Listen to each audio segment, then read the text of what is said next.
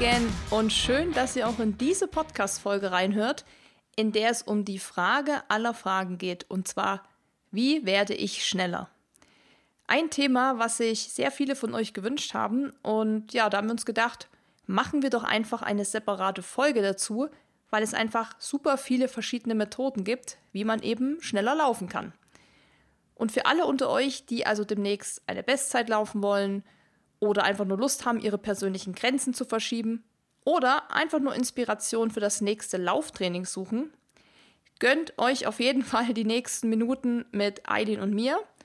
Und wenn ihr jetzt sagt, ach puh, eigentlich muss ich gar nicht schneller werden, ich bin ja so total zufrieden, wie es läuft, für euch gibt es vielleicht trotzdem den einen oder anderen Tipp, wie man zum Beispiel auch mehr Kreativität in seine Laufroutine bringen kann. Achtung, kleiner Spoiler, es geht unter anderem um die sogenannten Story Runs, Fahrtspiele, die wir wahrscheinlich alle kennen, und auch andere tolle Laufeinheiten, die, wenn man es mal genauer betrachtet, eigentlich auch ziemlich cool sind und eben auch Spaß machen können. Also, ich sag mal so, hört in die Folge rein. Ich wünsche euch ganz viel Spaß. Hey Susi, wir haben uns lang nicht mehr gesehen. Wie geht's dir?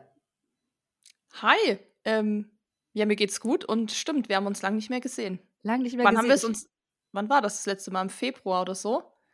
Ähm, Kann das sein? Äh, auf jeden Fall, als wir äh, zu dritt aufgezeichnet haben. Ähm, und damals, also damals. Irgendwann. Also es wird, ich musste dich ja gerade noch mal fragen, über welches Tool wir eigentlich aufzeichnen, äh, weil ich echt gerade da hier saß und dachte, worüber zeichnen wir noch mal aus? Also es ist Susi, de facto, wir sehen uns zu wenig. Das kann man so festhalten, ja. Das müssen wir in Zukunft ändern. Dafür haben wir heute ähm, ein richtig spannendes Thema dabei, was, glaube ich, wirklich fast jeden, der läuft, interessiert, mal beschäftigt, auch wenn es nur gedanklich ist und nicht ähm, nachher in der Auswirkung.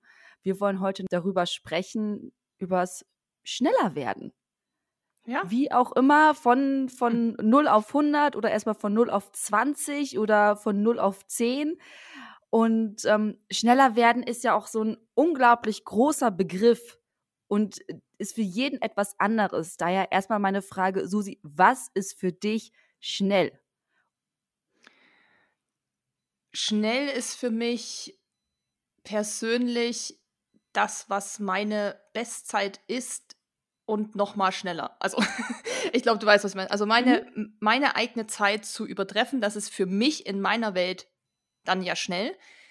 Aber prinzipiell bin ich jemand, der auch immer sagt, auch so auf Instagram und so, dass Schnelligkeit ist ja eine Definitionssache für jeden individuell. Das heißt, für dich ist es, gibt's, ist es anders schnell als für mich oder für Dennis oder für Ayut Kipchoge. Und Deshalb sollte man das immer individuell betrachten und kann jetzt nicht sagen, diese Pace ist schnell, diese Pace ist langsam und diese ist mittelmäßig, weil das eben wirklich eine individuelle Geschichte ist. Und deshalb kann ich ja immer nur von mir ausgehen, also von meiner eigenen Leistungsfähigkeit. So kann ich mich ja nur an mir selbst messen. Das heißt, alles, was schneller ist, als ich jemals gelaufen bin, ist sozusagen schnell für mich. Das kann für jemand anderes mega schnell sein, der sagt, boah, krass. Und jemand anderes kann mir sagen, okay, das ist für mich jetzt nicht so schnell. Das ist auch der Tipp für alle. Man kann nur sich selbst als Maßstab nehmen. Das würde ich jetzt mal so für mich als Schnelligkeit definieren. Wenn man es jetzt mal im Großen und Ganzen sieht, würde ich sagen, klar, Eliud Kipchoge, da sind wir uns, glaube ich, alle einig, ist einfach verdammt schnell.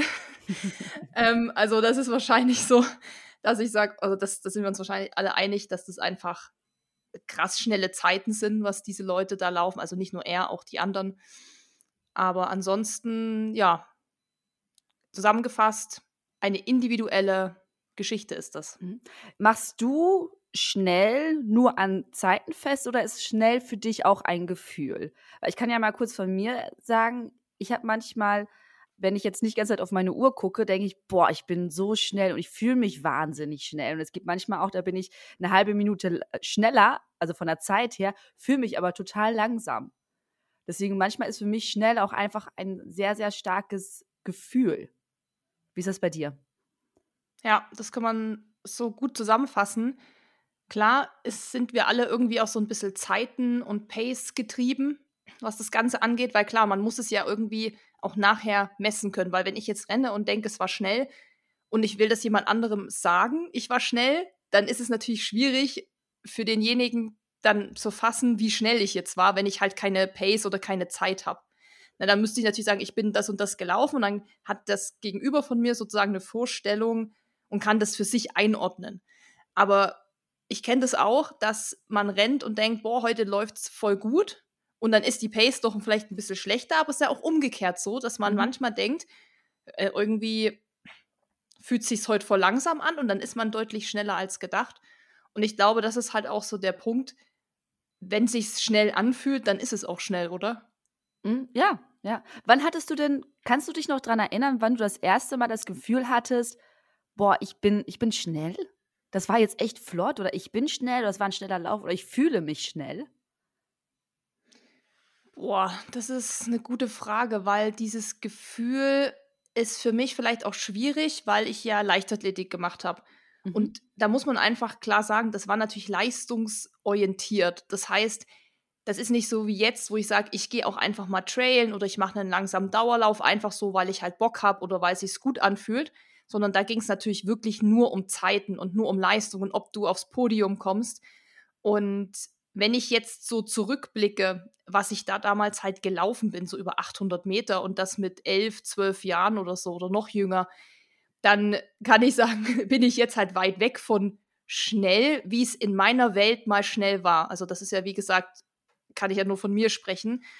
Und ja, deshalb ist es jetzt für mich so, also ich, das kann man, ich glaube, da gibt es nicht so einen Moment, wo ich gesagt habe, boah, da war ich schnell. Im Endeffekt sind es natürlich immer die Momente, wo man vielleicht eine Bestzeit läuft. Also ein mhm. Marathon mhm. auf Bestzeit oder ein Halbmarathon oder auch zehn. Und dann, wenn ich natürlich die Bestzeit geknackt habe, sage ich für mich auch, okay, das war natürlich schnell, weil ich bin schneller gerannt, als ich es vorher jemals gemacht habe. Und sonst natürlich auch bei Intervallen oder Sprints oder sowas, dann ist man natürlich auch immer deutlich schneller, als man sonst rennt. Aber so dieses wirkliche Gefühl von, ich bin krass schnell, ich glaube, das hatte ich halt damals so als Kind. Und dadurch, dass ich weiß, dass zwischen den 800 Meter Zeiten damals vor 25 Jahren und jetzt halt echt Welten liegen, ähm, ist es für mich einfach voll okay, dass ich weiß, ich bin irgendwann als Kind mal so schnell gerannt. Ich weiß aber auch, was das bedeutet, so schnell zu rennen. Also im Sinne von, wie viel Arbeit das ist ja. und wie viel Training und wie viel Schweiß und wie viel wirklich auch blöde Momente das so damals waren. Als Kind versteht man ja auch vieles noch nicht ganz so und ja, leistet dann einfach bloß da oder bringt seine Leistung und mhm. deshalb ist das jetzt für mich auch, habe ich so andere Ansichten auch daran. Und ich weiß, okay, ich kann schnell rennen oder ich konnte auch mal noch schneller rennen, aber das definiert mich jetzt nicht als Läuferin oder als Person. Und deshalb, ja, jede Bestzeit ist für mich schnell sozusagen. Und jedes Intervall, was ich schneller gelaufen bin als jemals zuvor, natürlich auch. Oder wenn ich mal so einen Steigerungslauf am Ende mache, von einem ähm, Grundlagenlauf zum Beispiel, dann fühle ich mich auch schnell, weil dann hat man auch so diesen krassen Vergleich, so ich bin jetzt gerade irgendwie in meinem lockeren Tempo gerannt und jetzt am Ende habe ich noch mal so einen Steigerungslauf gemacht, wo ich so wirklich richtig gesprintet bin und dann fühlt man sich, also na, ist klar, ist man natürlich einfach schneller als vorher. Mhm. Jetzt hast du schon ganz viele Wörter gesagt, die wir gleich noch mal alle auseinanderdröseln werden. Aber lass uns erstmal damit anfangen. Ähm, viele Leute, ich auch früher, dachten einfach, okay, ich lauf einfach mal ein bisschen schneller und dann werde ich auch schneller. Aber es gibt ja auch Gründe, warum es kann klappen, es kann klappen, aber es gibt auch viele Gründe, warum es nicht klappen kann. Und du sagtest gerade, du hast unglaublich viel Background im Leichtathletik, du hast jetzt super viele äh, Jahre Lauferfahrung, Ultra und hast du nicht gesehen und demnächst kommt ja noch größere Sachen. Welche Gründe begegnen dir denn, warum das schneller werden ja jetzt dann doch nicht klappen? Ähm, ja, also ich denke, zum einen ist es das falsche Training. Mhm. Das ist wahrscheinlich das, was bei den meisten das Haupt in Anführungszeichen Problem ist. Also man muss ja jetzt erstmal davon ausgehen, die Leute, die jetzt vielleicht auch den Podcast hören, sind daran interessiert, in irgendeiner Art und Weise schneller zu werden, weil sie sagen, ich würde gerne eine Bestzeit knacken oder ich will mal meine Grenzen austesten. Also es gibt Oder ja nicht vom Besenwagen eingefahren werden. Genau, also es gibt ja verschiedene Gründe. Oder eine, eine, eine Norm zu laufen, eine Quali, ne, sich für Boston zu qualifizieren. Es gibt ja viele Gründe, warum jemand sagt, ich hätte mal Bock, schneller zu rennen. Da ist natürlich oft das Problem, dass man erstmal sagt, okay, wie schaffe ich das? Und wenn es nicht klappt, ist es meiner Meinung nach oft das Problem, dass man falsch trainiert. Und falsch trainieren kann halt alles Mögliche sein. Entweder man läuft zu viel. Mhm. Das kann natürlich ein Grund sein, wenn man denkt, viel hilft viel. Aber ich glaube, da sind wir uns mittlerweile alle einig, dass das eben nicht so ist, sondern die Balance zwischen Belastung und Entlastung muss halt einfach gegeben sein. Das heißt, man kann natürlich auch ins Übertraining kommen, aber nicht alles, also nicht, wenn man viel trainiert, heißt es nicht, dass man sofort ins Übertraining kommt, aber wenn man einfach jeden Tag viel läuft oder immer wieder schnell rennt und immer zu schnell rennt oder auch zu langsam oder immer in seinem Wohlfühltempo unterwegs oder ist. Oder immer nur rennt. Oder immer nur rennt, genau. Und sich gar keine Pausen gönnt, dann hat natürlich der Körper gar keine Möglichkeit, sich an dieses neue Pensum, also an diese Geschwindigkeit in dem Fall anzupassen. Das heißt, also im ersten, also der erste Punkt wäre kein strukturiertes Training. Und das schließt dann natürlich die Punkte ein, dass auch ein Grund sein kann, dass man zu viel trainiert. Weil wenn man keinen Trainingsplan hat und vielleicht vieles aus dem eigenen Impuls heraus macht und sagt, ich mache das jetzt mal so, wie ich denke, kann das natürlich einmal zu viel sein, aber natürlich auch zu wenig. Also, dass man zu wenig läuft, zu wenig Trainingsreize setzt, unregelmäßig läuft, dass man vielleicht auch keine Kontinuität reinkriegt. Also wenn man dann mal drei, vier Wochen quasi gar nichts mehr macht, mhm. dann fängt man wieder an. Also man ist jetzt nicht nach zwei, drei Wochen super unfit. Aber wenn man jetzt ein größeres Ziel verfolgt, wie eine Bestzeit, wir können jetzt mal Halbmarathon-Bestzeit vielleicht nehmen, mhm. dann muss man halt schon dranbleiben. Das ist ja ganz klar. Das heißt, jetzt größere Pausen ist natürlich immer schwierig. Dann natürlich, ja, auch keine, was wir schon gesagt haben, keine Erholungsphasen. Zu kurze Erholungsphasen? Zu kurze, genau. Also im, mhm. im Prinzip ist es, der Trainingsplan muss einfach eine gute Balance haben. Also da müssen verschiedene, also der muss aus verschiedenen Bestandteilen bestehen. Das ist einmal langsame Dauerläufe, das ist eigentlich unser Grundgerüst. Gerade wenn wir auf, sage ich mal, längere Distanzen trainieren, Halbmarathon und mehr. Dann natürlich diese Trainingsreize, die wir fürs Tempo setzen, also wie Intervalle, Bergsprints, Fahrtenspiele und was es noch so alles gibt. Regeneration ist halt ein Riesenthema, dass man eben dem Körper die Chance gibt, sich an diese Reize anzupassen dass man dann Verletzungen auch vorbeugt, weil das ist natürlich auch immer so ein Thema, wenn man jetzt viel oder jetzt anfängt, Intervalle zum Beispiel zu machen.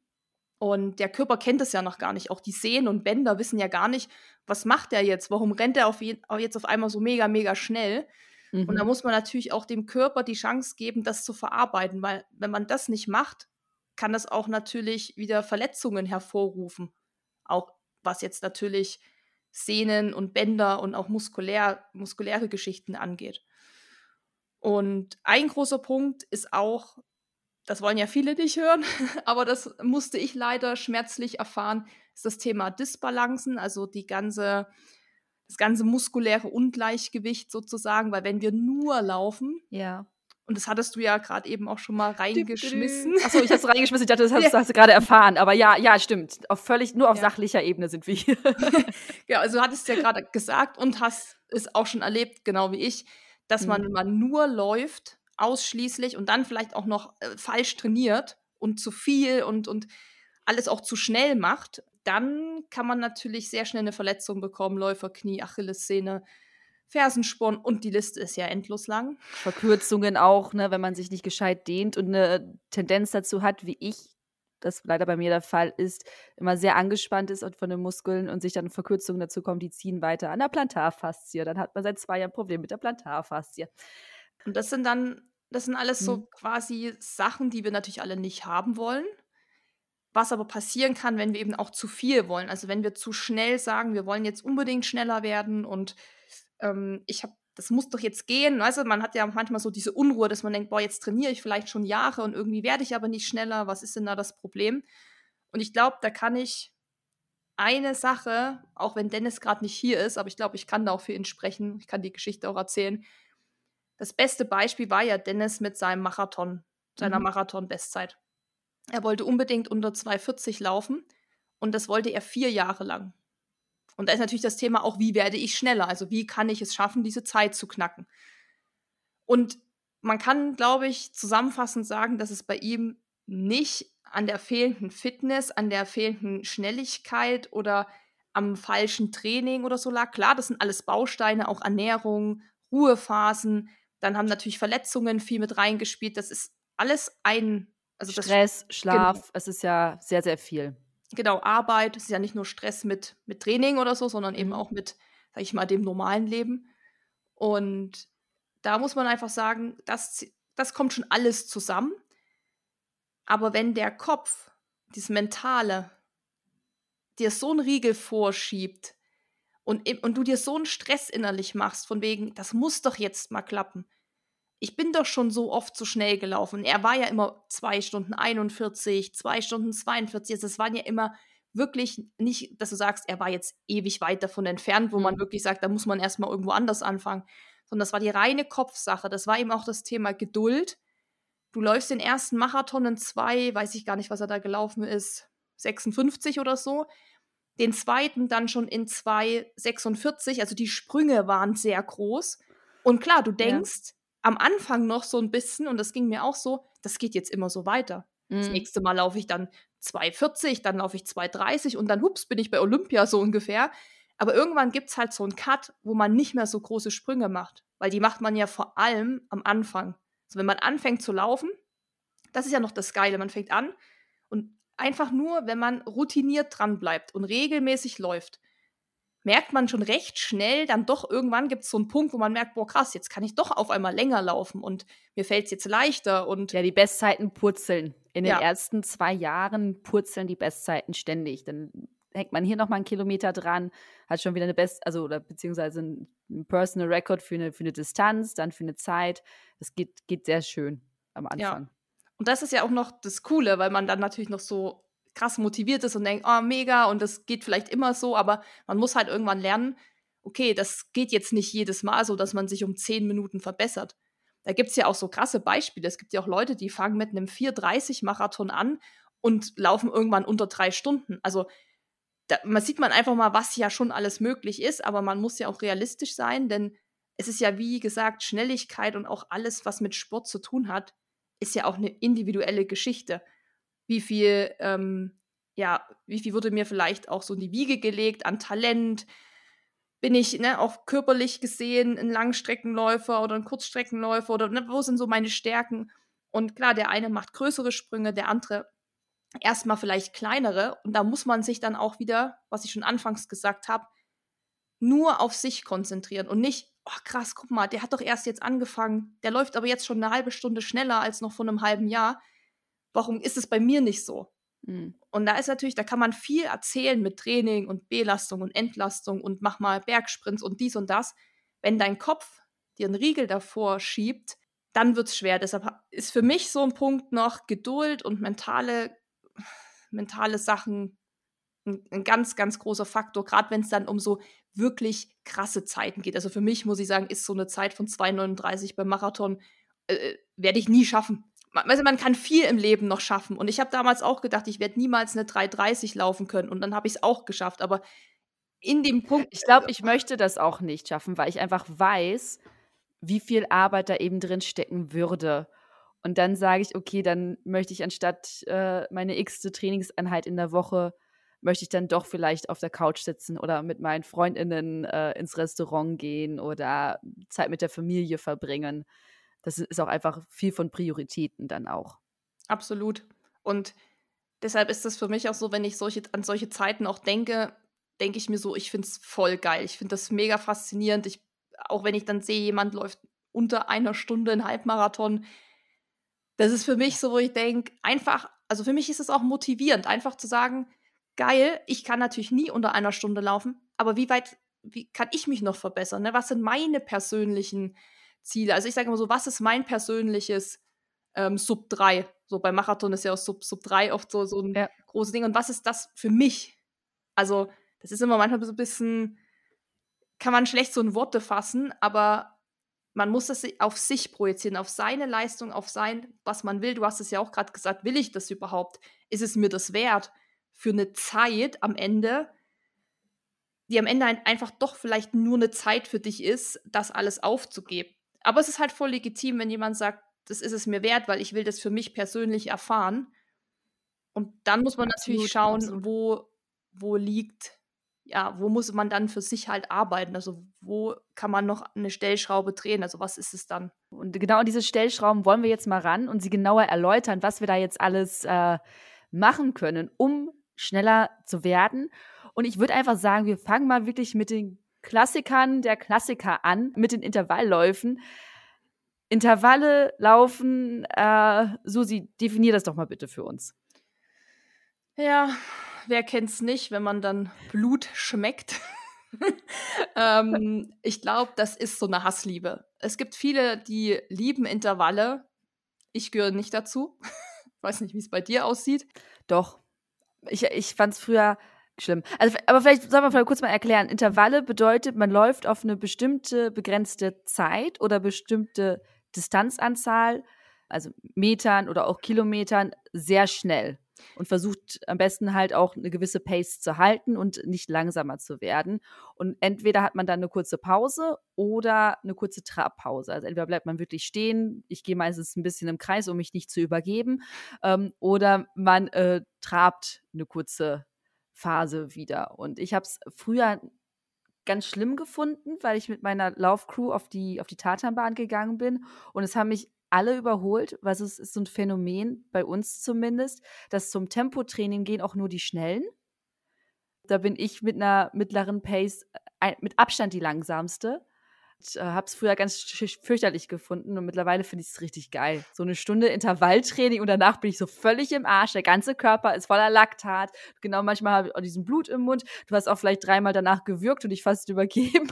das ist, so, das ist für alle Außenstehenden ist es, glaube ich, sehr interessant, sowas zu hören. Und für uns ist es so, ja, voll mega gut. Ja, das ist für alle, die so ein bisschen sich mal quälen wollen, glaube ich, ganz, ganz geil. Also Du hast es ja schon gut zusammengefasst, überhaupt erstmal, was Intervalltraining ist. Und letztendlich ist ja auch immer die Frage, meine Freundin sagt das auch immer, ja, muss ich das denn machen? Und dann sage ich so, du musst gar nichts. Also im Leben musst du außer schlafen, essen, aufs Klo gehen und irgendwann mal sterben und vorher nochmal atmen, musst du gar nichts.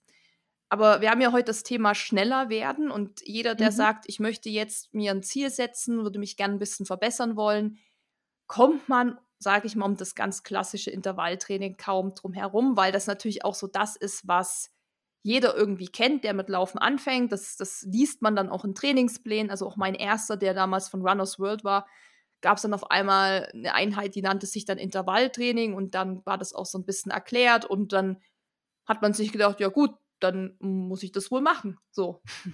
Also das ist schon, ja. es ist halt sehr effektiv natürlich und man kann das halt krass variieren. Also das, ich glaube, da könnte man eine ganz eigene Podcast-Folge machen, nur zu Intervalleinheiten, was es da alles für Möglichkeiten gibt. Ich schreibe es mal auf. Ne? Schreib's dir mal auf.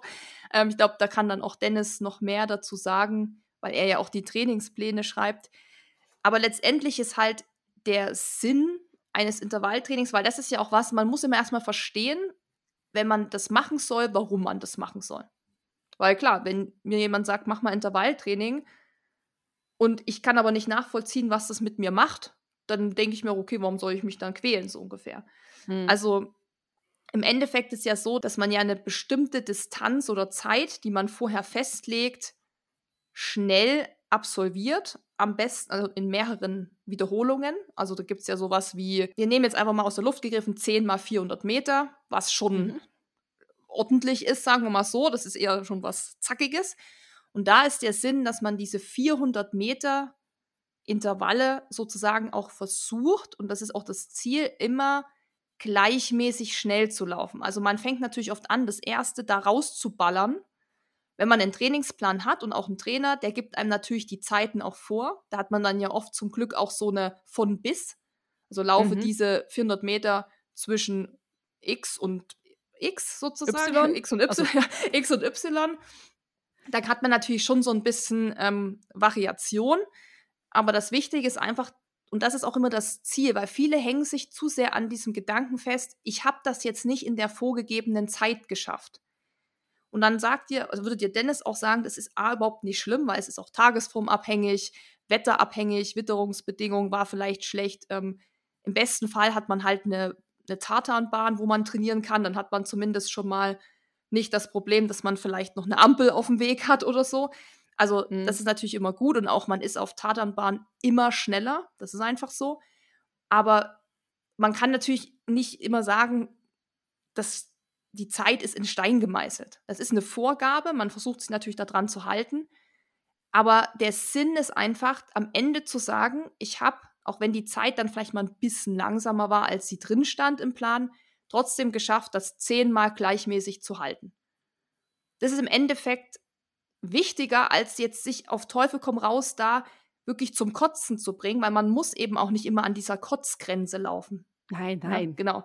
Also wir kennen, ich hatte das auch schon. Das ist halt, wenn es dann wirklich richtig harte Einheiten sind, wo dann auch in, wo du auch im Trainingsplan in so einer Peak-Woche bist, wo du auch schon viele Belastungen hinter dir hattest und die noch kommen und so, dann bist du. Und unpassend gegessen. ja, aber dann bist du auch, ich sag mal so, ich hatte mal letztes Jahr, glaube ich, so fünfmal ein Kilometer und das ist schon die, also ein Kilometer Intervalle finde ich persönlich ja ganz schlimm. Äh, fünfmal ein Kilometer zwischen 3,50 und 4,05 Pace. Und das ist für mich einfach unfassbar schnell. Und, okay. und das sollte ich dann halt irgendwie ein Kilometer laufen. Und da muss ich sagen, da war ich eben auch so, da habe ich gedacht, wirklich meine Lunge kommt raus. Mhm. Ich, ich, ich wusste nicht, was mein Körper da eigentlich mit mir macht. so, weil das hat so Zeug gemacht, wo ich dachte, das kenne ich gar nicht von meinem Körper. Das ist ja so. Auch irgendwann konnte ich auch nicht mehr schneller atmen, sozusagen. Also ich kenne das auch, dass man natürlich da, weil das ist so, also das ist einfach so außerhalb meines Wohlfühlbereiches, dass das halt der Körper dann macht. Aber das ist nicht die Regel. Also man muss nicht immer da auf 100 Prozent, das kann auch zwischen 80, 80 bis 90 Prozent oder so sein. Wichtiger ist eben, dass man das durchhält und dass man zwischen diesen, wer geht jetzt nochmal von diesen 10 mal 400 aus, die wie gesagt mhm. jetzt schon sehr sportlich sind. Also alle, die zuhören und das noch nie gemacht haben, sollten vielleicht nicht mit 10 mal 400 anfangen, kann man ja auch 5 mal 200, das gibt es ja auch alles vielleicht erstmal machen. Aber wichtig ist die Pause dazwischen, dass man eben in dieser Pause, du hast ja auch schon gesagt, Trabpause, also ich bevorzuge Trabpause, muss ich sagen, weil dieses abrupte Stehen bleiben und Gehen und dann wieder anfangen, schnell zu rennen, empfinde ich persönlich als anstrengender, als wenn ich halt trabe. Und das Traben ist ja auch fast wie Gehen. Also wie fast wie stehen ja. bleiben, oder? Selbst wenn es heißt, also bleiben stehen, mhm. Pause, dann laufe ich halt wie so ein Pferdchen im Kreis, bis ich wieder loslegen kann. Weil ich kann dieses Stehen bleiben, kann ich gar nicht. Ja. Man muss auch verstehen, warum man das macht. Das ist natürlich, damit die Herzfrequenz erstmal wieder ein bisschen runterfährt, nachdem wir sie natürlich richtig hochgetrieben haben erstmal. Bevor der Puls dann aber sozusagen schon wieder im Normalbereich ist, setzen wir schon wieder die nächste Belastung. Das ist quasi Intervalltraining. Dann kommt die nächste Belastung und das geht dann natürlich je nachdem, wie viele Wiederholungen ich habe, fünf bis zehn Mal oder auch, es gibt ja alles mögliche, es gibt auch 20 Mal irgendwas oder also die Variationen sind da ja auch fast unendlich, also langweilig. Ja, es gibt ja auch das Pyramidentraining oder mhm. umgekehrte Pyramide, also man fängt mit kürzeren Distanzen an, äh, die werden dann immer länger, dann werden sie wieder kürzer, das kann man auch zeitbasiert machen, also da gibt es ja auch ähm, zum Glück ein paar Sachen, wo man so ein bisschen mitspielen kann für die Leute, die ein bisschen Kreativität in ihr Lauftraining bringen wollen. Ja, das hängt natürlich auch darauf, äh, davon ab, auf was man denn dann trainiert. Ne? Ja. Trainiert man eben auf eine 5 Kilometer Bestzeit oder auf Marathon? Und je nachdem, da richtet man natürlich auch dann diese Einheiten aus. Ja, beim Marathon können auch mal schnelle 5 Kilometer Intervalle dabei sein. Das hatten wir. Ja, oder halt diese 1 Kilometer Dinger, die ich halt echt richtig fies finde. Ähm, es müssen ja. auch nicht immer, das kann man glaube ich auch noch sagen, nicht immer Distanzen sein, sondern ich trainiere auch viel nach Minuten, was ich auch per, mhm, äh, zeitbasiert. Ja, zeitbasiert, was ich auch bevorzuge weil mhm. das ist eine ganz spannende Sache. Das hatten wir im Trainingslager mit Dennis Trainer gehabt, wo er gesagt hat, ja, ist doch aber scheißegal, ob du jetzt, ob ich dir sage, du sollst ein Kilometer in der Pace laufen oder vier Minuten, also wenn du jetzt vier, eine Vierer-Pace ja, auf den ja. Kilometer laufen sollst, da habe ich gesagt, nee, in meinem Kopf ist es so, ein Kilometer kann ich visualisieren. Da weiß ich, oh Gott, ein Kilometer ist irgendwie hier bei meinem Haus links rum, dann rechts rein, das ist doch recht lang. Und Minuten sind für mich so, wenn ich auf meine Uhr sehe, vier Minuten und die geht los, bin ich dann schon nur noch bei drei Minuten irgendwas.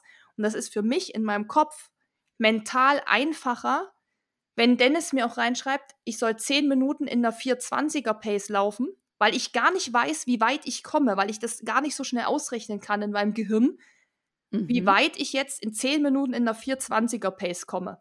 Das heißt, ich laufe einfach nur denke, komm, zehn Minuten sind super schnell um, lauf einfach, guck einfach nach vorne, mach einfach deine Schritte wie so eine Nähmaschine. Und zehn Minuten sind schnell, dann guckst du, irgendwann hast du schon nur noch acht. Bei einer Distanz, dann habe ich zu sehr im Kopf, wie weit das ist. Und ich bin halt eben auch so leichtathletik versifft, muss ich sagen, von früher. Du denkst halt immer in Stadionrunden.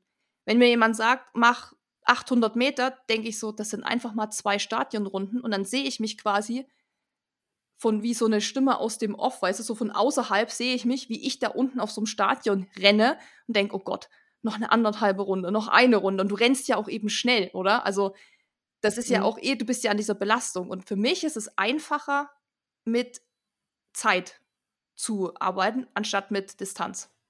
Verrückt. Ich bin genau die andere Seite. Also ich rechne auch in Stadionrunden, manchmal auch, wenn ich irgendwie sagen soll, also wenn mich jemand nach dem Weg fragt und ich sage irgendwie in 200 Metern, stelle ich mir vor, okay, das könnte ungefähr eine, eine halbe, eine halbe Bahn sein. Und ich habe das so ein bisschen, ähm, ich glaube, das kommt aus Momo, aus dem Buch von Michael Ende von dem Straßenfeger. Der sagt immer ein, ein Wisch oder sowas äh, nacheinander, also von dem Straßenfeger da halt. Und für mich ist das so, wenn ich weiß, ich muss 600 Meter laufen und ich habe einen Schritt getan, ist es ein Schritt, den ich nicht mehr tun muss. Mhm. Und dementsprechend zieht sich für mich die Distanz. Also für mich wird dieses Minutenbasierte mich total gaga machen. Und stattdessen mag ich das wirklich so, ich bin jetzt eine Runde gelaufen, ich muss nur noch eine halbe laufen und das habe ich schon alles hinter mir. Ja, interessant. Dieses Thema, also, das ist, das ist, das ist so viel Kopf und, und also wir mhm, hatten, Absolut. wir haben das so lang beim Frühstück drüber gesprochen. Es war auch so 50-50. Die einen haben gesagt, ja, ich bin für Zeit, die anderen haben gesagt, ich bin für Distanz. Und es war einfach interessant, die Begründungen, wie du es jetzt auch gesagt hast. Also letztendlich ist es ja auch nur, wie man sich selber sage ich mal, einfacher gestaltet. Du sagst, ich habe dann nur noch 500 Meter, also ich bin einen Schritt schon näher an meinem Ziel sozusagen. Und bei mir ist so, dass ich sehe, ich soll 10 Minuten laufen und sobald ich das starte und gucke auf die Uhr, sind es schon nur noch 9 Minuten irgendwas und denke, komm, 9 ja. Minuten, was ist das? Das ist hier einmal schnipsen und ist eigentlich die Zeit um. So. Und ähm, von daher, das kann man ja auch gut für sich austesten, um nochmal zu dem Intervalltraining zu kommen, mhm. was für einen einfach auch besser taugt. Also ne, wenn du sagst, für mich ist Distanz das Ding, dann bleibst du natürlich auch dabei, weil es dir dann auch einfacher fällt. Und wenn man auf Zeit aus ist, man, manchen ist das ja auch egal, die sagen, ich mache alles. Aber das ist, ja, ja. kann man auch gut einfach mal testen, so, um so ein Gefühl dafür zu bekommen, was einem halt taugt. Was ist so deine Lieblingseinheit, ähm, wenn du sagst, minutenbasiert? Also sprintest du am liebsten fünf Minuten, vier Minuten, sieben Minuten, ja. neun Minuten 23? da, da halte ich es wie bei Wettkämpfen. Je länger die Distanz oder je länger die Zeit in dem Fall, desto mhm. weniger schnell muss ich ja laufen. Von daher bevorzuge ja. ich so, je länger es geht.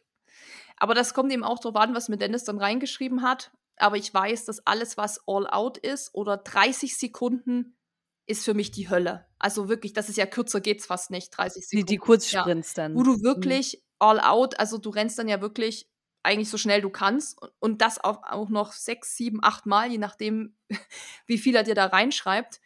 Und dann muss man das auch noch abschätzen können. Kann ich jetzt diesen Sprint, in Anführungszeichen, auch noch siebenmal halten? Oder wie ist das? Ne? Oder muss ich ein bisschen Tempo rausnehmen? Deshalb finde ich, je länger es geht, tatsächlich einfacher.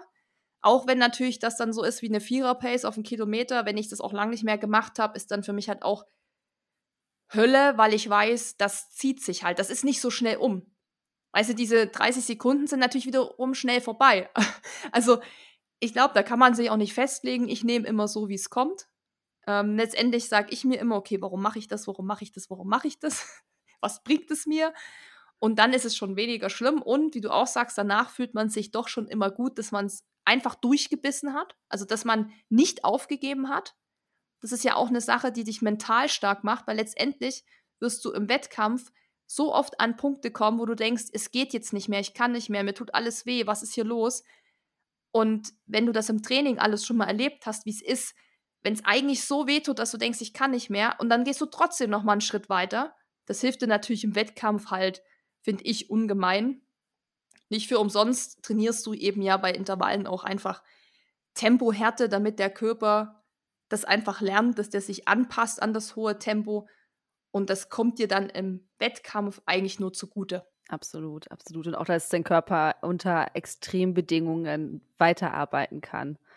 Ähm, also ich kann mich auch noch an, an meine Intervallbeginn erinnern. Sorry, wenn es jetzt zu detailliert wird, aber ich hatte viel mit Durchfällen nach dem Intervall, dass ich danach erstmal eine Stunde auf dem Klo saß und irgendwann dachte mein Körper, ja, okay, wir kennen das Spielchen schon, wir wissen, danach müssen wir nicht alles rausschmeißen, was hier keine Miete zahlt.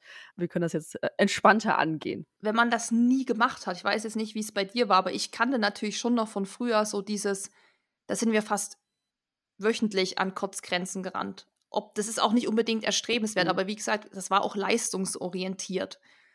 Also das war wirklich, ja, das sind auch Leute aus unserem Team, sind dann auch nachher wirklich zu deutschen Meisterschaften und so gefahren. Also da, das war jetzt eben nicht so ein bisschen, wir machen Sport, um uns gut zu fühlen, so wie wir es jetzt alle machen und um zu sagen, das ist ein guter Ausgleich.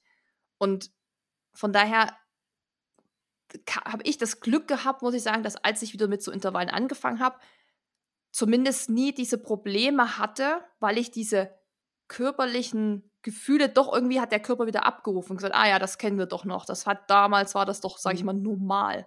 Ich meine, da bist du halt gesprintet. Ne? Ich meine, 800 Meter in zwei Minuten und weiß ich nicht, 40 Sekunden oder was. So, das wird. Nee, ich habe ich hab keine Leichtathletik gemacht. Ja. Ich habe äh, jahrelang Volleyball gespielt. Ich war im Cheerleading. Ich habe Hip-Hop getanzt. Ähm, und dann zu Abi und Studiumzeiten ähm, gar keinen Sport gemacht. Habe ich im Campusradio rumgehangen. ja, ich habe in der Campus-Bar rumgehangen.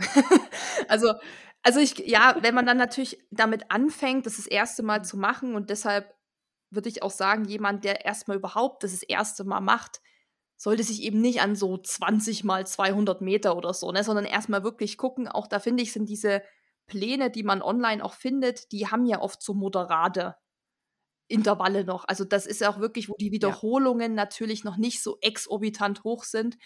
Ähm, ich glaube, ich hatte bei meinem ersten Halbmarathon unter zwei Stunden zum Beispiel ein Intervall gehabt mit zehn Minuten einlaufen, zehn Minuten auslaufen. Ja, das ist natürlich immer Pflichtprogramm sozusagen, sich ein so warm zu machen und auszulaufen. Und dann hatte ich, glaube ich, fünf mal drei Minuten schnell mit drei Minuten Trabpause. Und das ist noch recht, finde ich, so fünf Wiederholungen ist immer, die, die, gehen auch relativ schnell vorbei, sozusagen. Also bei zehn oder so, da wird es dann schon irgendwann, fängt man schon an, sich zu verzählen, denkt, so habe ich jetzt eigentlich sieben oder acht. oder hm. So, also. Ich finde das auch ganz schön am Intervalltraining. Es ist meistens relativ kurz, knapp vorbei. Und das finde ich immer äh, recht schön das ist immer so, unter der Woche kann man das doch nach der Arbeit machen, nochmal so ein knackiges Training hinten dran.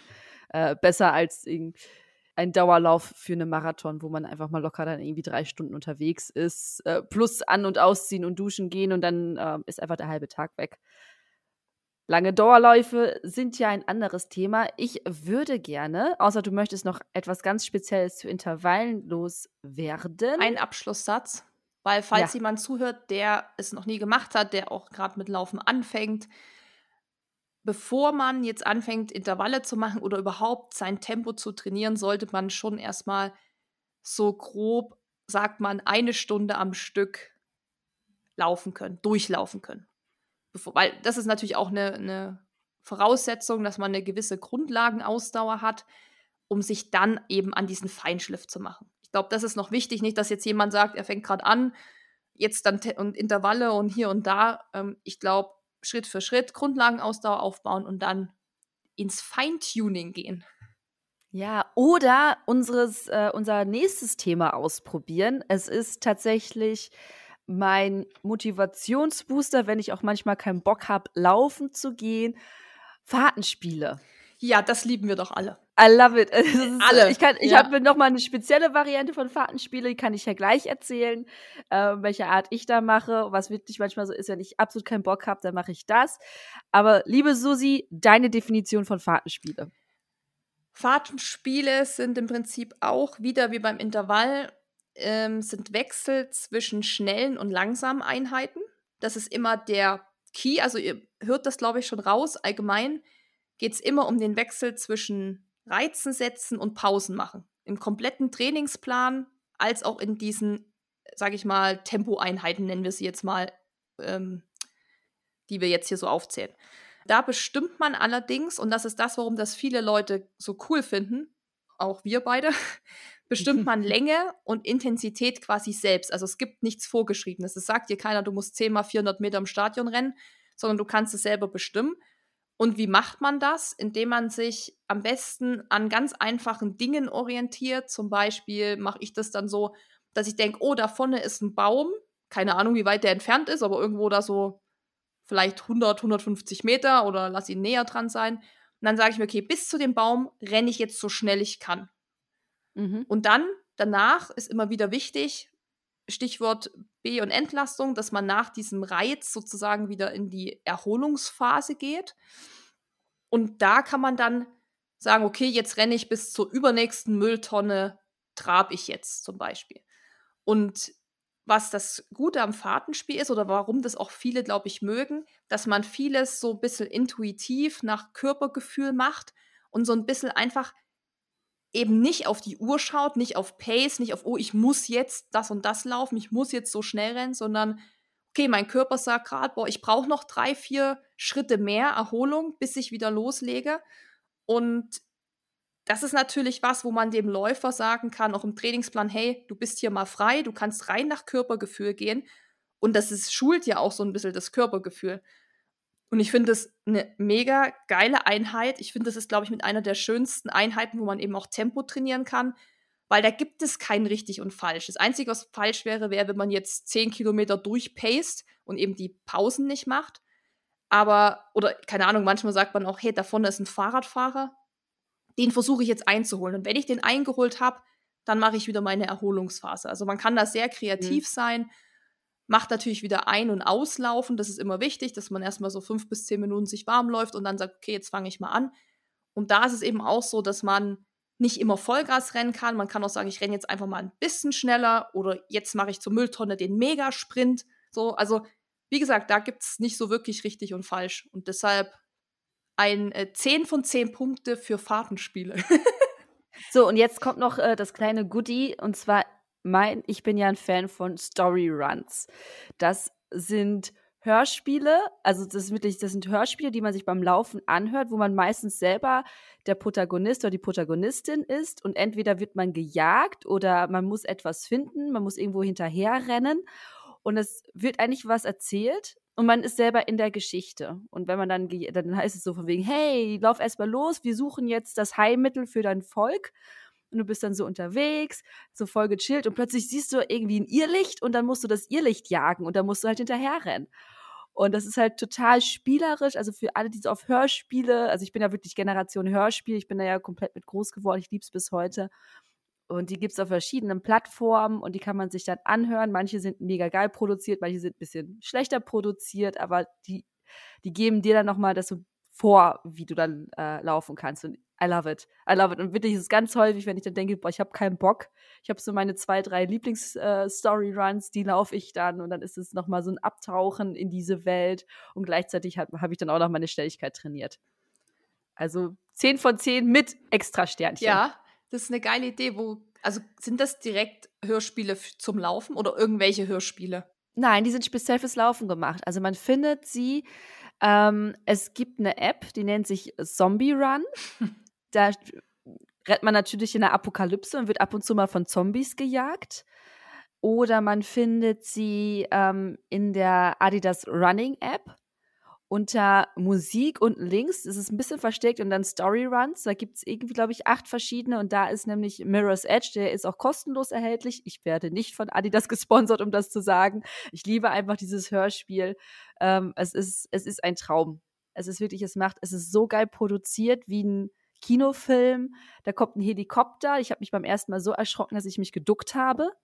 Und dann versuchst du halt ähm, in ein Gebäude zu kommen und da halt eine Information zu holen. Du wirst zwischendurch gejagt oder du musst losrennen, weil die Tür sich schließt. Also es ist so.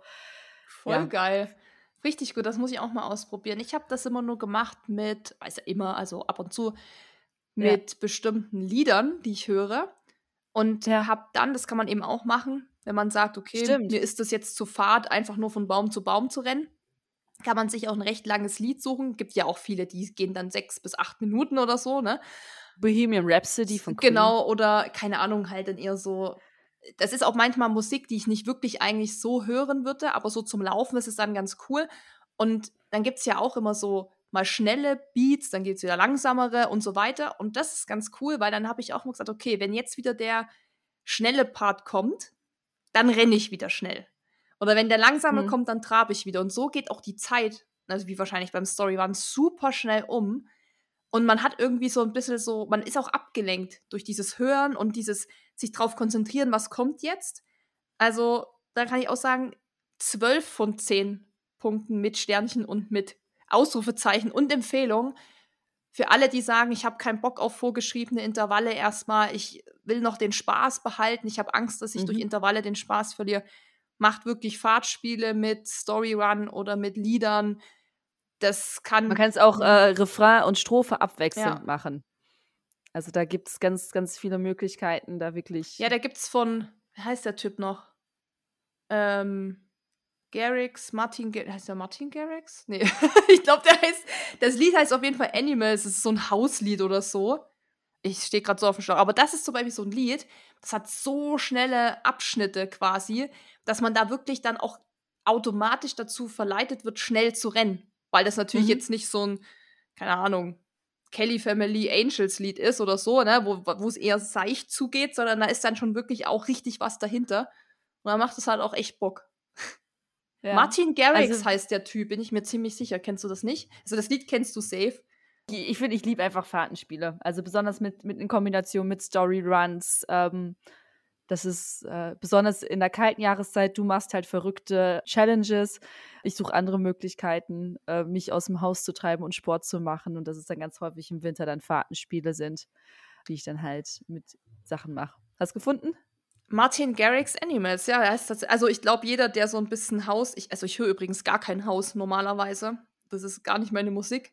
Aber so fürs Laufen manchmal doch, weil ich dann keinen Bock habe, wenn ich Deutschrap oder Hip-Hop höre, habe ich manchmal keinen Bock auf Text. Also, weißt du, dann will ich eigentlich nur Beat oder so. Das ist mhm. manchmal voll crazy. Beim langen Dauerlauf ist es wieder was anderes, aber wenn es so um Geschwindigkeit geht, ist es gut, wenn ich nicht noch so im Ohr so zugeprappelt werde mit keine Ahnung, ich höre ja auch so viel Eminem und so, das ist dann schon sehr viel Text und naja, ist eine andere Sache, aber das kann ja jeder machen, wie er Bock hat. Ja, ähm, dann eine Sache, die du vorhin auch schon ja, angesprochen hast. Einmal Bergsprints und Steigerhausläufe. Würde ich jetzt persönlich nicht ganz so als, als großen Einheiten sehen wie Intervalle oder Fahrtenspiele, ähm, aber kann man natürlich auch super nutzen, um, um schneller zu werden. Deswegen, besonders du als Dame mit äh, Bergblick vom, vom Wohnzimmer oder vom Arbeitszimmer, deine Definition von Bergsprints. Ja, wie der Name schon sagt, Berg oder Hügel, was auch immer ihr zu Hause habt oder eine Halde. Es gibt immer in irgend, also irgendwo gibt es immer eine kleine Steigerung. Es muss auch nicht ein super steiler Berg sein es reicht auch oft, wenn man eine Straße hat oder eine Brücke, wo es immer so ein bisschen Autobahnbrücke, Autobahnbrücke wo es ein bisschen steil geht. Also jede Steigung ist schon mal als Hügel anzusehen, sozusagen. Also man findet es eigentlich überall, man muss da halt ein bisschen schauen. Der Vorteil von einem Bergsprint ist einfach, dass man viele Sachen gleichzeitig trainiert. Es ist nicht nur die Schnelligkeit, sondern es ist auch Muskelkraft. Man verbessert die Laufökonomie und man kriegt auch mehr Beinkraft, ist ja klar. Also gerade je steiler der Berg ist, das merkt man dann ja auch schon gut in den Oberschenkeln. Mhm. Und da reichen, wie gesagt, auch kurze, knackige Anstiege, wenn man jetzt, man, also man muss jetzt nicht hier einen Berg ein Kilometer hochrennen, das überhaupt nicht. Es sind eher kurze, knackige Geschichten, die mache ich meistens hier auch. Ich meine, das kurz und knackig, das zieht sich dann meistens auch und tut echt weh, so.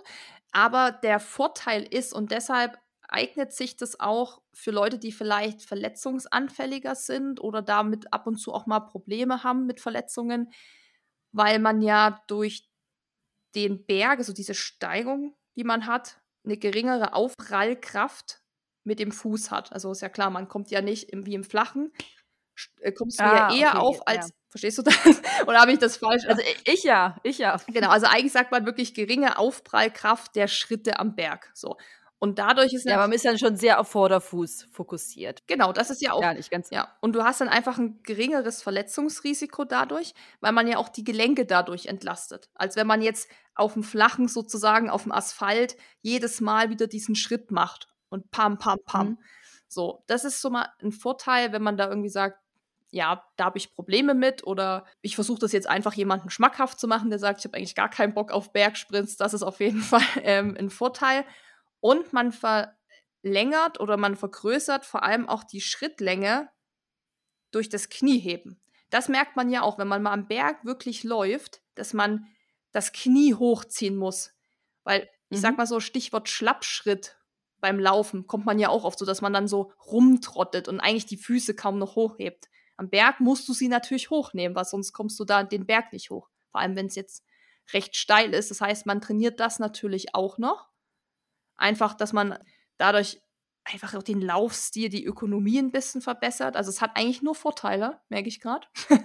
Nachteil, es ist anstrengend. Nachteil, es ist anstrengend, aber auch hier kommen wir wieder zu dem Punkt B- und Entlastung. Also wenn ich jetzt meinen kleinen Hügel da hochgerannt bin, dann mache ich natürlich den Berg runter wieder, weil ich muss ja wieder hoch und das nehme ich natürlich als Erholungsphase. Da mache ich also wirklich ganz, ganz, ganz langsam runter. Ich meine, wenn man auch mal einen steileren Berg hat, das sehe ich auch, wenn ich das hier zu Hause mache, du bist auch viel konzentrierter auf deine Körperhaltung, weil du ja wirklich die Schritte groß machen musst, du musst das Knie hochziehen. Das ist nochmal ein bewussteres Laufen, so habe ich das immer vom Gefühl. Mhm. Und klar, man merkt es in den Oberschenkeln, also Beinkraft wird trainiert. Von daher kann ich das auch nur empfehlen, dass man das mit integriert. Und da kann man auch erstmal langsam anfangen mit drei bis fünf Wiederholungen, dass man erstmal so ein Gefühl dafür bekommt, wie taugt mir das, wie fühlt sich das so an, wenn man das sonst noch nie gemacht hat. Und da ist der Sinn auch, dass man diese, das muss man vielleicht noch dazu sagen, weil das habe ich oft gemerkt, ähm, wenn ich auf Instagram mal meine Bergsprints, oder wenn ich gesagt habe, ich habe Bergsprints gemacht, wie viele mich nach meiner Pace gefragt haben. Und da muss ich immer sagen, es ist sowieso völlig wurscht, was ich für eine Pace habe, das würde der Person eh nichts bringen. Weil, wie Mhm. gesagt, das ist individuell. Jeder ist individuell für sich schnell. Und am Berg ist es nochmal ganz anders. Also ich habe hier teilweise wirklich sehr, sehr steile Berge. Also da, das hat auch nichts mehr mit Sprint zu tun, wie wir es uns jetzt vorstellen, dass wir auf einer Tatanbahn 100 Meter Mhm. sprinten, sondern das ist einfach nur wirklich versuchen, fünf bis acht Mal, je nach Wiederholung, relativ gleichmäßiges Tempo den Berg da hoch zu rennen.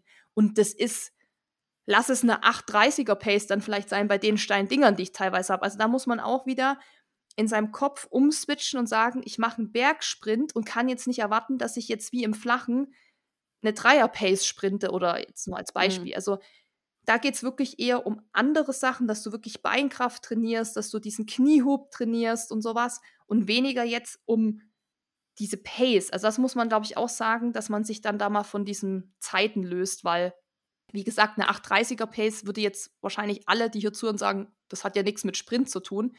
An einem richtig Ja. steilen Berg und das achtmal wiederholt, relativ lang, eine Minute lang oder so, ist es dann eben doch in Anführungszeichen schnell.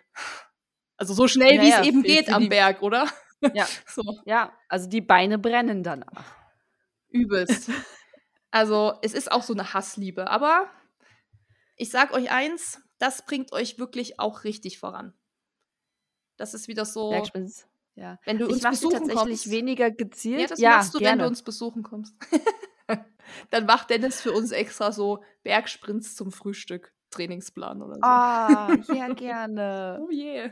Also ich mache das so, ich habe bis jetzt, glaube ich, noch nie einen richtigen Einheit Bergsprints gemacht, sondern ich baue sie dann doch eher im Training ein. Also wenn ich, ich weiß manchmal so ein, zwei Strecken, die ich hier laufe, da laufe ich einmal ähm, über einen Kanal drüber, da ist halt so ein Autobahnbrücke mäßig, aber halt über einen Kanal und einmal über die Schienen. Und dann gucke ich einfach so, dass ich drei, vier Mal da drüber laufe und laufe dann zurück. Ist auch gut. Das ist dann so ja. meine Variante, weil ich dann denke, so, okay, jetzt hast du Bergsprints in Anführungszeichen gemacht, aber es hat sich nicht ganz so gemein angefühlt. ja, aber das ist, macht man ja auch oft in der Einheit. Also Intervalle mhm. ist ja oft eine eigenständige Einheit, wo man sagt, man läuft sich lediglich ein und aus und dann macht man die Einheit, die nur aus Intervallen besteht.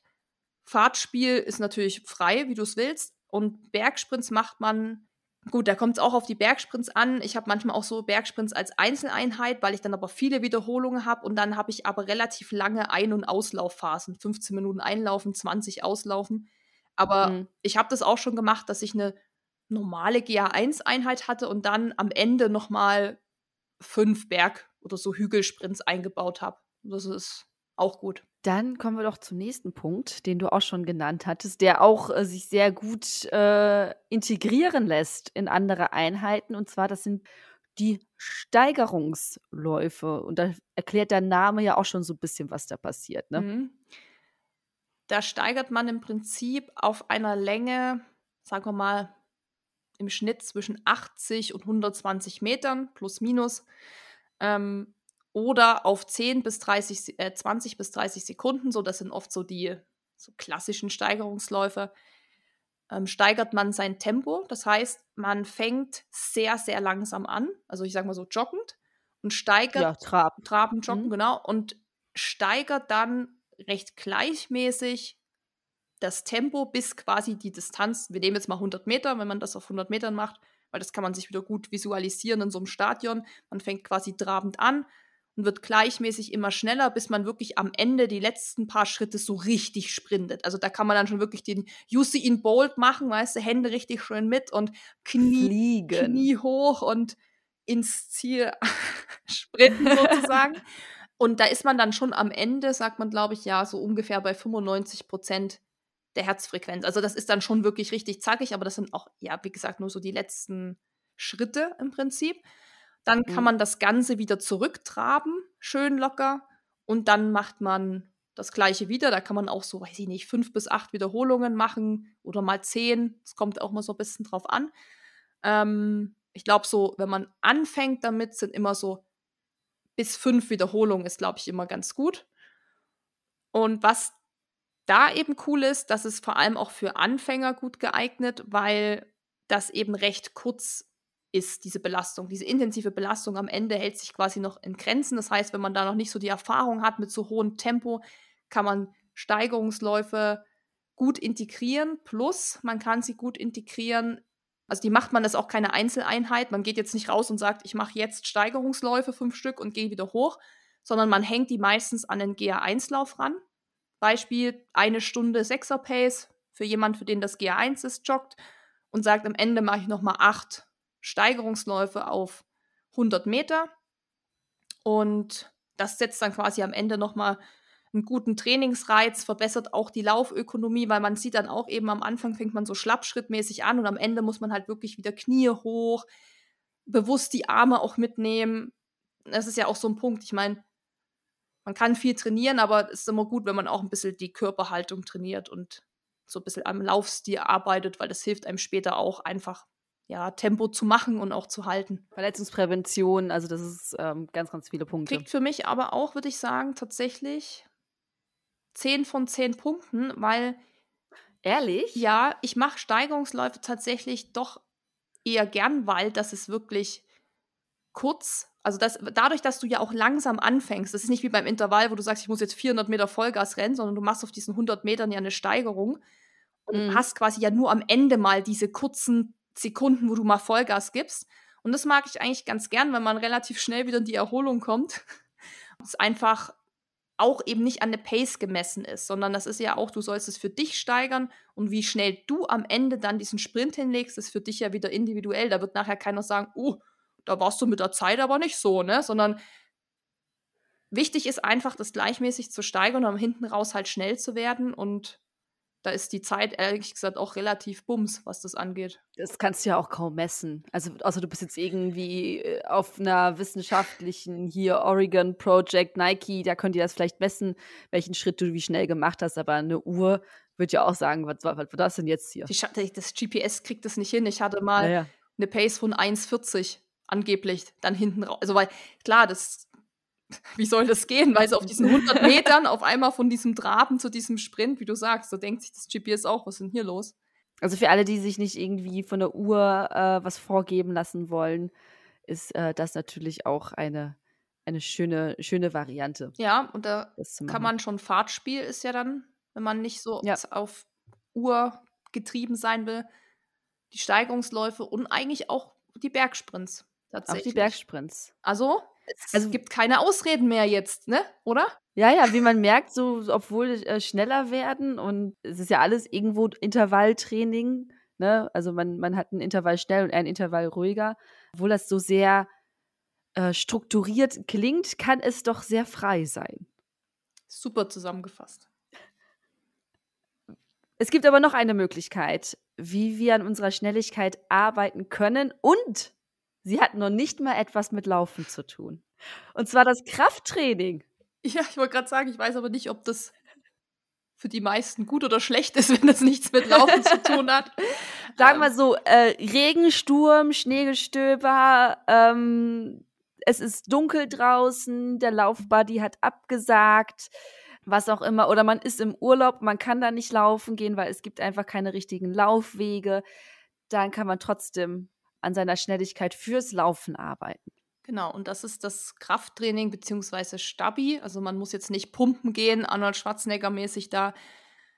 Aber Kräftigungsübungen, ich glaube, Planks, diese ganzen Geschichten, ähm, keine Ahnung, wie es noch, also ihr kennt ja die Übungen alle. Liegestütze, Push-Ups und wie sie alle heißen. Squats, Squats, alles, Jumping also Squats, also alles ganze Beine, Po, Bauch, Rücken. Oh ja, ne? unterer Rücken. Damit so stabil, unter, unterer mhm, Rücken, ja, das hallo, ist, unterer ja, Rücken. hallo, wie, wie geht's dem eigentlich? Ist der noch da? ah, meiner, meiner sagt täglich Hallo. Oh ja, also das ist Thema, sagen wir, Stabi, Krafttraining, eigentlich unverzichtbar. Nicht eigentlich, es ist unverzichtbar, um einfach Verletzungen vorzubeugen, weil wir hatten ja ganz am Anfang gesagt, warum wird man nicht schneller? Kann auch an Disbalancen liegen, also an diesem muskulären Ungleichgewicht ähm, was da ist nicht mal schneller werden noch nicht mal das große Problem, sondern Verletzungen. Also ich glaube, beim Thema Stabi geht es vor allem fast noch mehr um das Thema Verletzungsprophylaxe, aber natürlich auch darum, wenn man einfach eine gute Körperhaltung hat, wenn man stabil ist, das sagt ja schon das Wort stabil, stabil sein, ähm, hat man natürlich auch einen besseren Laufstil, eine bessere Ökonomie. Das geht ja alles einher. Das ist ja, sage ich mal, wie das eine hängt mit dem anderen zusammen. Und das Problem ist halt, wenn man jetzt nur läuft, sind wir halt sehr einseitig einfach unterwegs. Und dadurch trainieren wir halt gar keine anderen Muskelgruppen oder andere Bereiche im Körper.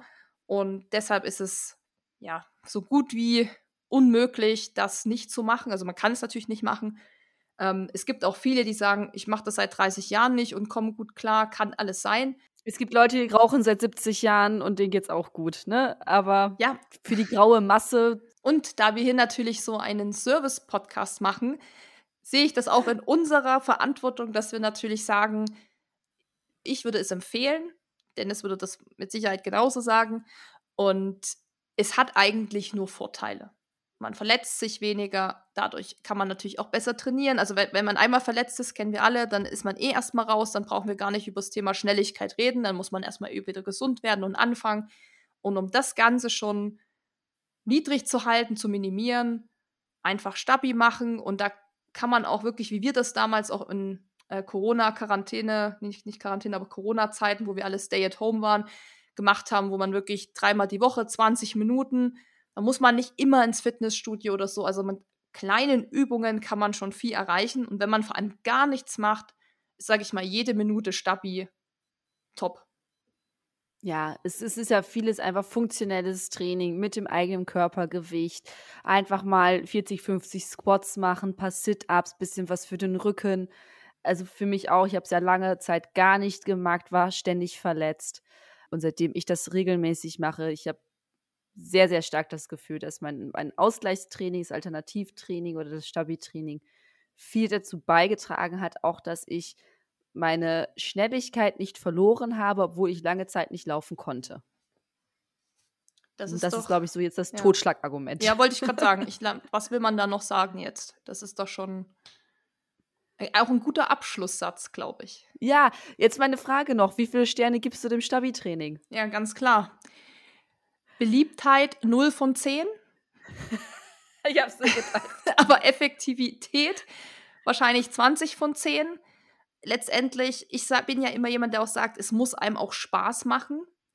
Wenn einem diese ganzen Sachen gar keinen Spaß machen, ob das Intervalltraining, Fahrtspiel oder Bergsprint sind, dann sage ich immer, sollte man es lassen, also wenn es wirklich ganz schlimm für einen ist, so. Ne? Mhm. Aber mhm. das Kraft- und Stabi-Training ist einfach auch immer sinnvoll, auch wenn ich nicht eine Bestzeit laufen will, sondern wenn ich für mich sage, ich will bis ins hohe Alter gesund laufen mit Spaß. Und Spaß ist natürlich auch, dass man, wenn man nicht verletzt ist und wenn man gut durchkommt, dann, das bedeutet für mich auch Spaß, weil wenn ich jetzt irgendwelche ja. Wehwehchen habe, ist der Spaß eben auch schon beim Laufen vorbei.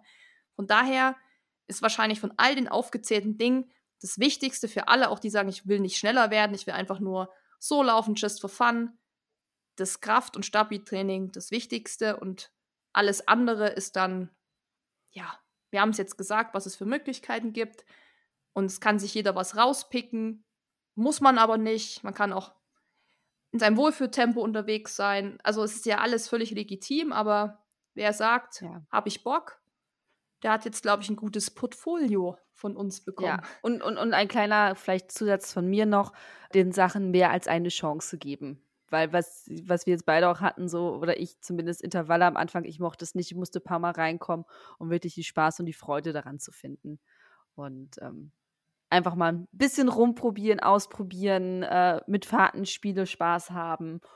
Und ja, ich würde sagen, Susi, wir haben einen coolen Ritter durchgemacht. Es war mir mal wieder ein inneres Blumenpflücken. Danke, mir auch. Ich bin jetzt wieder Bis motiviert, vielleicht auch mal Intervalle wieder zu machen.